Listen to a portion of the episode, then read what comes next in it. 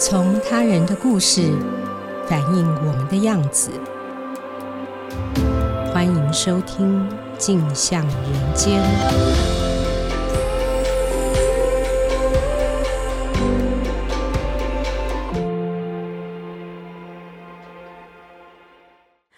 位听众，大家好，欢迎收听由静好听与静周刊共同制作播出的节目《镜像人间》，我是节目主持人王景华。今天邀请到这里来做客的是《镜周刊》人物组记者王思涵。思涵，请先和听众朋友打一声招呼。景华好，各位听众好。要特别恭喜思涵，思涵最近呢，刚刚以当他们一脚踩进债务流沙的陷阱，这个专题获得了消费者权益报道奖的特优，也就是首奖，非常非常恭喜思涵。对，就是是跟同事简竹书一起做的，就是真的很高兴。这个因为是一个蛮迫切的商品贷车贷的议题被大家看见。对，那个题目我们之前也做过相关的 podcast 节目，那有兴趣的听众也可以再听听看那次思涵和竹书的分享。那思涵这次呢，刚刚也做了一个很有趣的专访。他访问到在杭州亚运为台湾拿下史上第一面围棋金牌的许浩红。访问前我知道思涵你的压力很大，因为我听说职业围棋棋士他们习惯长期是思考，习惯用那个黑白棋在棋盘上面彼此沟通，所以在日常生活里面呢，多数人其实不善言辞。那许浩红刚刚出现在媒体上的时候，我们又好感觉他真的是神话一哥。那思涵这篇专访很有趣，许浩红不但讲了很多话，而且我们发现他的语言其实很年轻、很鲜活。所以我想请教一下思涵，他到底喜不喜欢说话？那你是怎么做到让他畅所欲言？好，我先讲一下，就是其实围棋圈有一个说法，就是说棋力高的人，就是通常那种大师，其实他们都是话比较少的人。但是话比就比较 social 型的，可能棋力就比较没有那么高，但他可能就很适合教学。这是过去的说法，就过去的职业棋士的养成。但职业棋士真的不会说话吗？其实你去看他们讲棋的时候，会发现，诶，他们很少赘字，然后他们的语言逻辑是非常清晰的，但是。他们对于局势的判断也非常清楚，但是他们会不会讲自己的故事，或者是读者想听的故事，那就是另外一回事了。嗯、那许浩红的状况大家知道，就是他颁奖的时候真的是面无表情，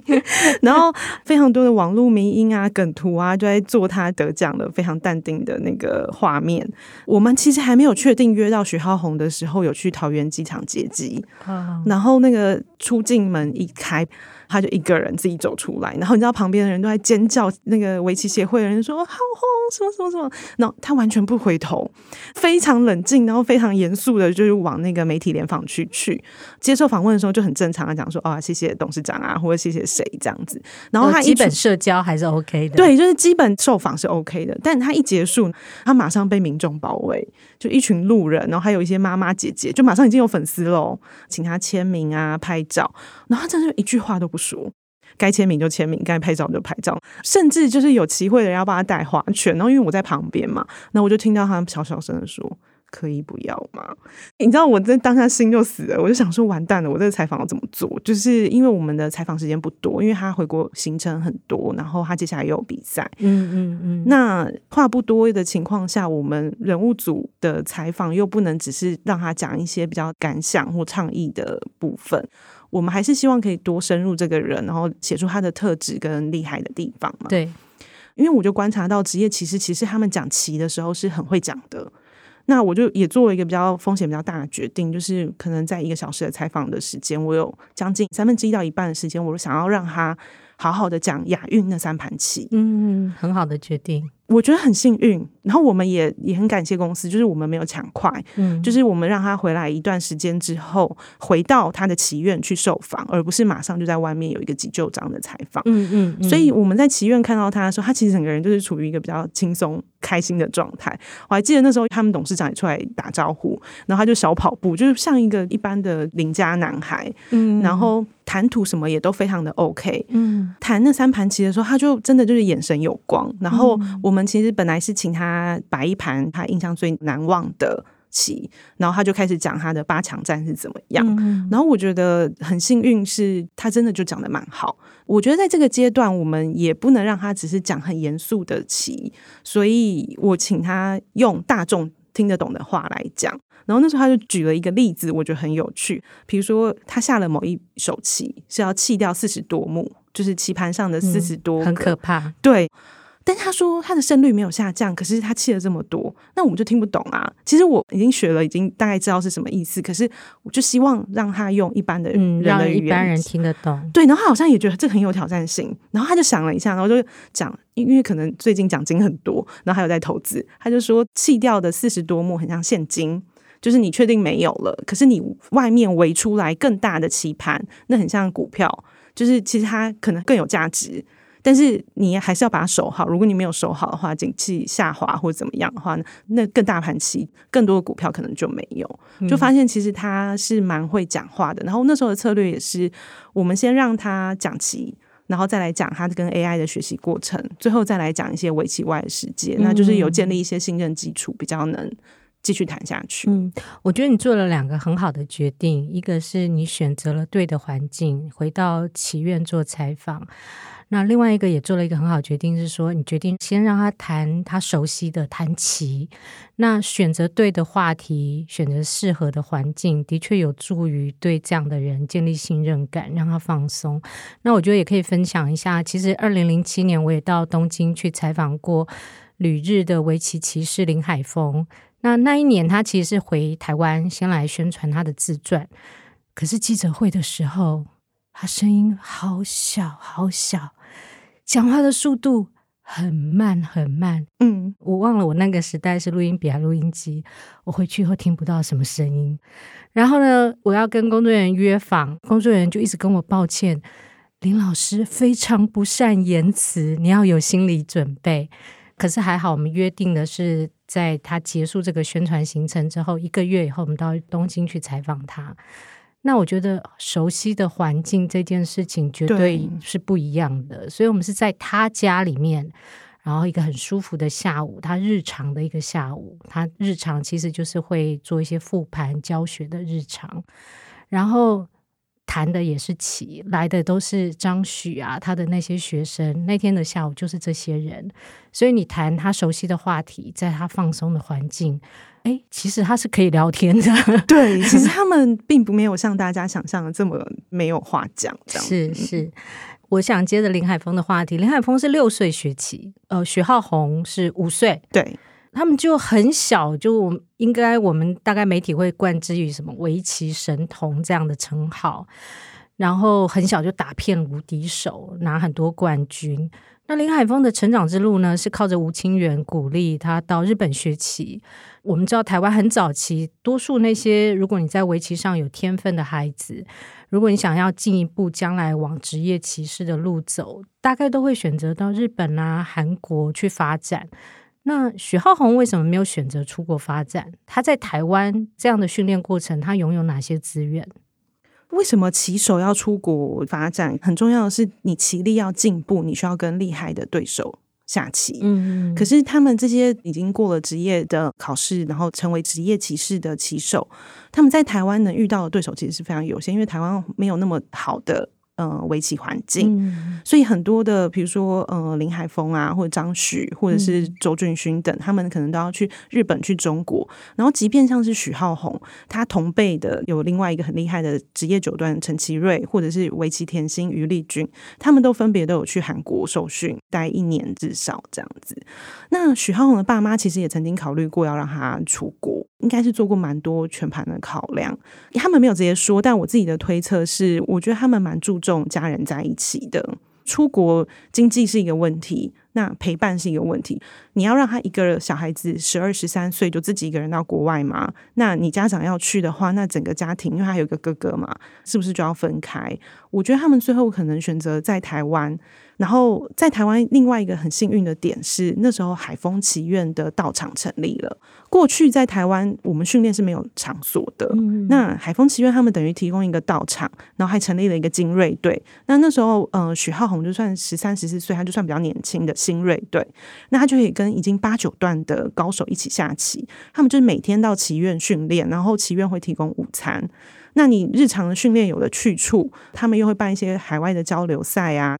到二零一六年的时候，AI 就出现了。哦，嗯，那有 AI，然后有你的对手不限于一定得到日本、韩国去找那些高手。对，没错，他就可以在台湾，你有一台 GPU，然后你有一台电脑，你就可以跟很厉害的高手一起下棋。嗯，然后我觉得这整个过程就让他有也蛮好的训练环境，就当他愿意又自律的话，就可以像出国那样子得到那样的结果。嗯，这个的确是，也是我接着想要问你的呃一个问题哦。我们知道人工智慧的围棋软体就是 AlphaGo，它是二零一四年出现，二零一六年呢就成功打败了韩国顶尖的职业棋士李世石。那一年许浩宏才十五岁，也就是说，在他长大的这一段期间，AI 慢慢慢慢就变成了一个全知的围棋之神。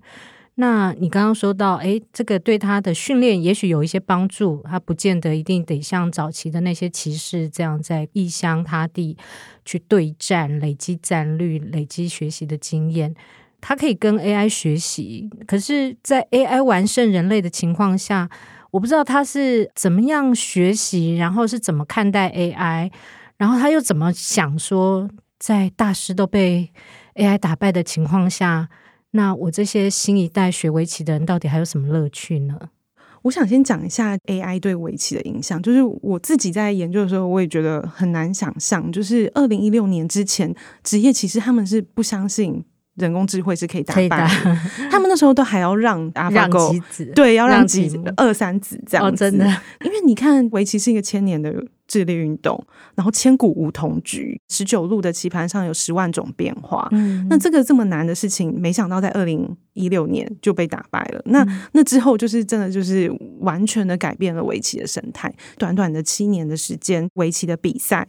围棋的练习方式，还有你棋士的巅峰年龄，全部都改变了。哦，怎么说？以前你应该有听过，就那种大师下个一个月，对，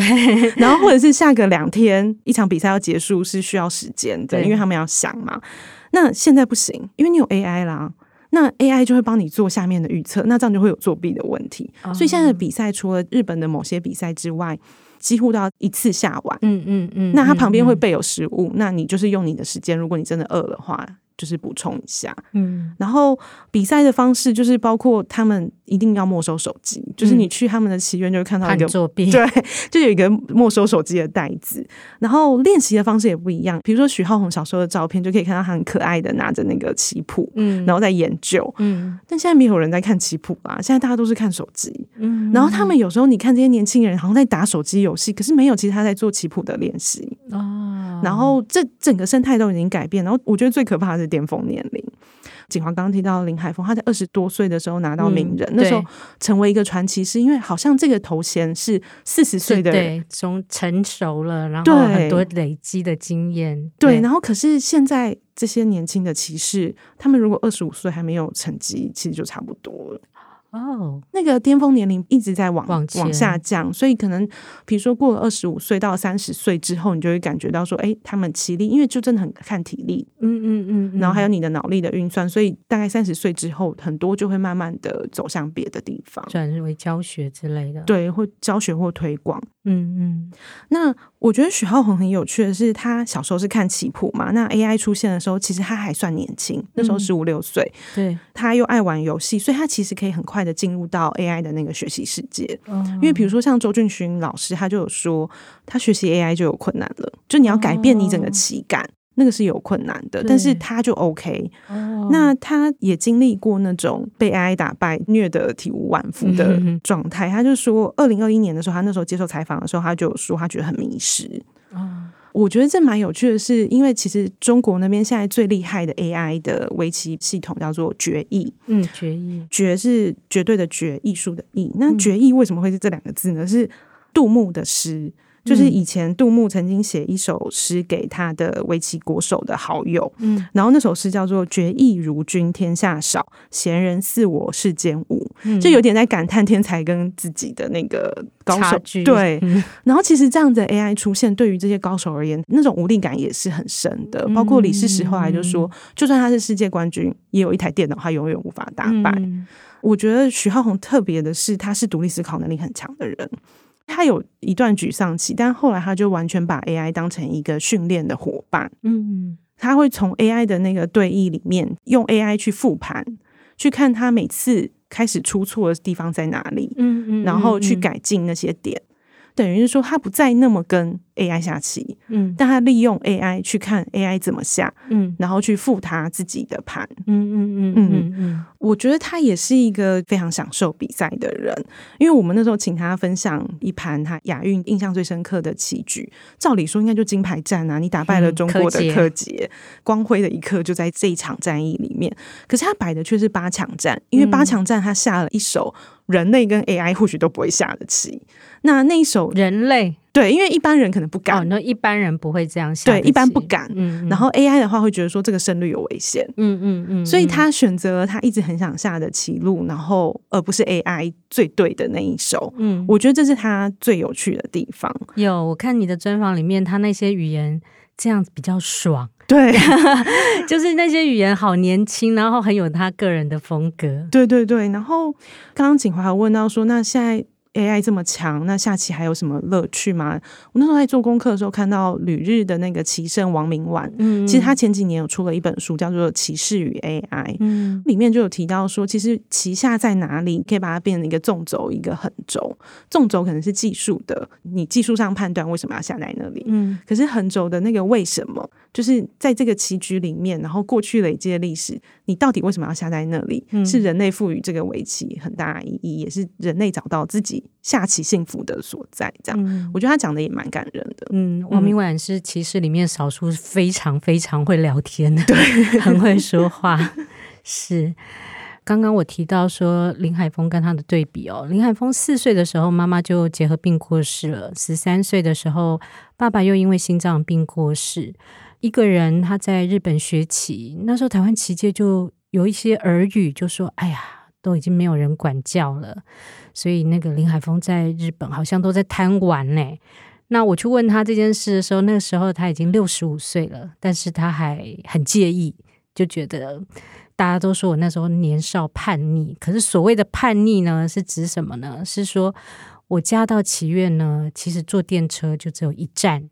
那再过去两站到底是什么样子，我从来没看过。有一次。我就多坐了两站，我想要去看车站附近的样子，就这样子而已，就是所谓的叛逆。所以你可以想象，这个所谓的很顶尖的职业骑士，他们的人生就是家里跟棋院拉成一条线，一直来回，一直来回，这就是他的人生的那一条线。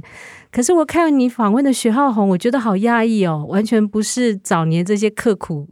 然后很严以律己的这些棋士的印象。他会看 YouTube。会看 IG 短影音，然后你说他也会打电玩，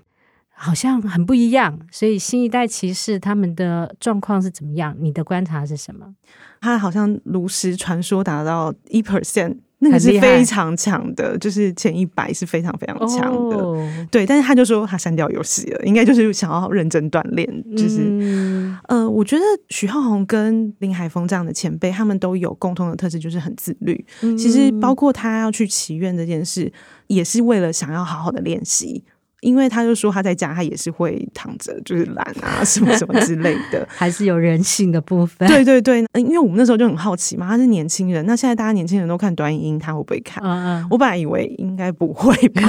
就是其实应该会很专注，结果他没有，他就超苦恼，他就是看超多，然后不小心会一直滑之类的。因为想要更了解许浩宏，所以我也看了很多年轻骑士的访谈。嗯，然后我觉得以台湾来说，因为有海丰精锐队这个道场，就是等于把他们聚集在一起，一起所以那时候许浩宏就有说，其实外面发生的事情他们都有经历，他们只是没有在学校而已，但是外面流行什么，他们也都有跟上。嗯、所以我觉得那个跟社会的脱节感没有那么严重。嗯嗯嗯嗯。然后另外一点是，我觉得包括许浩宏啊，或者是现在世界第一的申真许，或者韩国的骑士，我觉得他们会有越来越有一个特质，是他们比较不像以前是被严厉规范出来的，他们都是真心喜欢他们正在从事的运动或者是竞技，然后他们那种专注力，或者是那种灵活，或者是他们对于这件事的想法，其实都跟我们以前看到的有点不一样。那那个要怎么定义？我觉得可能未来大家看更多以后再来讨论。嗯我知道，为了这次采访哦，思涵还特意报名去学围棋。我觉得你真的很敬业，所以谈谈这个经验，还有这个采访，对你来讲有没有什么收获？对，就是因为想说要谈棋，然后我就去找了几本有关棋的书。那个棋的书打开，全部都棋谱，你知道，那真的就是黑白，你完全看不懂他们在讲什么。然后就觉得这样好像真的不行，我需要理解一下他们在干嘛，所以就去报名了网络的课程，但。真的很难，oh. 就是我觉得我，比如说要算起什么，我觉得那个一下子要学会不是那么容易，嗯，嗯，但是有点觉得可惜，就是如果可以早点学就好了，因为其实你可以看到这些下围棋人真的都很 enjoy 下棋这件事，然后包括那个海丰的董事长，他就说他觉得人生一生都有围棋陪伴，嗯，就是很像如果我们是对于写作比较有兴趣的人，你一生都有写作陪伴，他们这群人就是以。围棋，因为围棋就太多可以学习，那真的是无穷变化无穷。对，就包括黑佳佳啊，或者是林海峰，嗯、或者是许浩，他们真的都对围棋有无穷尽追寻的那种意志跟乐趣。然后我就觉得，嗯，等年底都忙完，也想要再找个老师再练习看看。对，嗯嗯。那采访这样一个年轻的骑士，对你来讲，你觉得有没有意外的收获？有哎、欸，我们看画面转播，可能都觉得哎、欸，是不是档机都没有在动？但是其实你知道，他们那个很近，就是那个对 焦，他的脑海里已经在宇宙大战。对，那个打打杀杀其实是很可怕的。然后采访的时候讲了两句，我觉得对我。蛮有收获的，他就说，大家看他亚运三盘后面好像都守住了，嗯，可是其实他也好几次下了好几手臭棋，啊、他们讲话都很直接，下棋人讲话都很直接，嗯嗯，嗯，但是好像有时候你下了几手臭棋以后，心情反而会平静下来，反而会平静下来，对。啊，但他也开玩笑说，但通常那时候也来不及，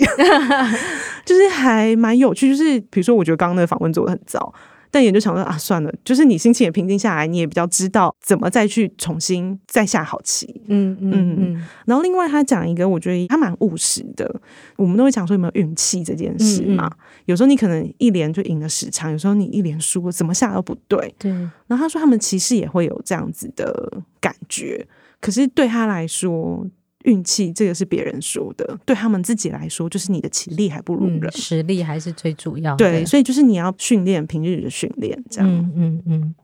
围棋一直给人充满智慧的印象哦。那些围棋下的好的人，我们常常会觉得他一定思考敏捷，看得懂大局。在台湾的确有不少企业家是围棋爱好者，他们会把棋盘上的布局经验应用在企业管理上。那希望思涵今天的分享。对听众朋友，不管你有没有在经营企业了，至少在经营自己的人生的时候呢，也能像个厉害的骑士一样沉稳和神准。